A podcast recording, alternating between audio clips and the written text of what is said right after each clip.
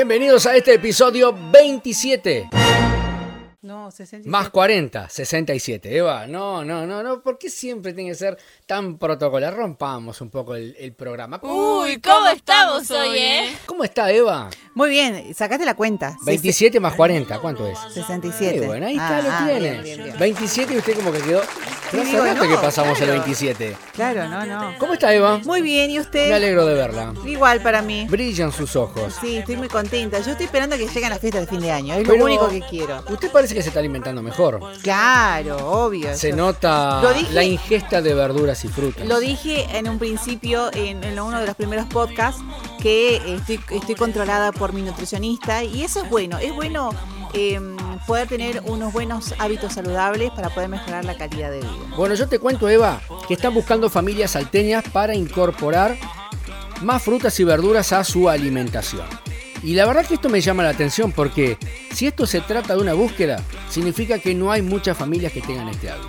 Con el objetivo de que las familias salteñas incorporen e incrementen el consumo de frutas y verduras en sus hábitos alimenticios, desde la Dirección de Nutrición y Alimentación Saludable se articulan acciones de promoción junto a la Secretaría de Planeamiento Educativo del Ministerio de Educación.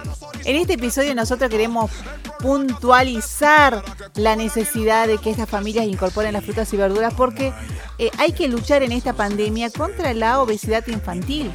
Porque muchos, eh, los niños no han salido durante todo el año, no, no realizaron actividades y eh, consumir frutas y verduras es fundamental. Es importantísimo. Me pasó ver a chicos, eh, por ejemplo, compañeros del colegio de mis hijos, de los deportes donde ellos se juntaban a practicar, a entrenar, que después de tanto tiempo que uno los ve, están más gordos, están más inflados. Digo, wow, ¿qué pasó acá? Bueno, ahí denota también que ha habido una falta de cuidado personal en cuanto a lo alimenticio. Vamos a escuchar la voz de la directora de Nutrición y Alimentación Saludable de la provincia, Silvia Kipildor, que nos da a conocer cómo se puede promover el consumo de alimentos saludables. Respecto al el tema de obesidad infantil, que es una epidemia que cada vez se va incrementando más, eh, no solamente en Salta, en Argentina, sino en todo el mundo, eh, nosotros estamos eh, trabajando en promoción de eh, hábitos eh, alimentarios saludables. Tratamos de que la población pueda incorporar nuevos alimentos que ayuden a tener una mejor nutrición y tratar de corregir aquellos que no están, eh, que son indeseables, digamos. Pero tenemos en cuenta también de que sean culturalmente aceptados, sobre todo que sean producidos en la zona y que sean de estación. Si estamos en algunos distintos lugares de la provincia, tratamos de ver qué tipos de alimentos tienen en sus lugares y tratar de promocionar o adecuar la alimentación del niño en función de eso y no que este, se escojan tantos alimentos o productos alimenticios procesados o ultraprocesados que son pobres en nutrientes este, críticos que se requieren para el crecimiento del niño y están este, abundantes en azúcares, grasas y sodio. Promocionar el consumo de agua, que este, tiene muchísimas más ventajas que una, una bebida carbonatada y con azúcar. Solamente el 6% de la población argentina adquiere o consume la cantidad de fruta y verdura que está recomendada por las guías alimentarias argentinas. Entonces necesitamos eh, promocionar y utilizar más frutas y verduras en, en la alimentación diaria. Y sabemos que en la edad preescolar es el momento donde se adquieren los hábitos alimentarios y que le van a ayudar en todo el futuro.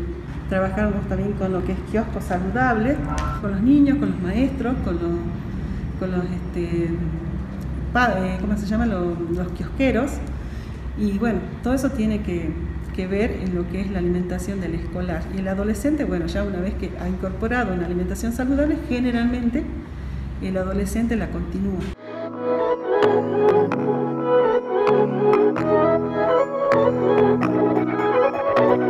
No lo comprendo que aún alguien como yo,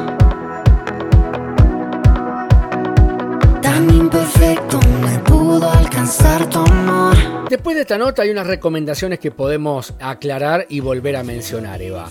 porque desde el Ministerio de Salud Pública se insta a la población a realizarse los controles de salud en todas las etapas de la vida. ¿Por qué?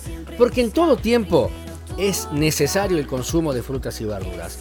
Eh, y esto va a favorecer, obviamente, eh, principalmente lo que es la lactancia materna exclusiva y la incorporación de alimentos saludables desde los seis meses, evitando el consumo de gaseosas y azucarados para incorporar frutas y verduras. En este episodio lo único que queremos decirte es que bueno, puedas ingerir alimentos que tengan una buena nutrición. ya está, nos despedimos.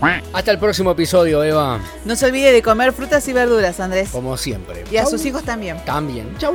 Nos vemos.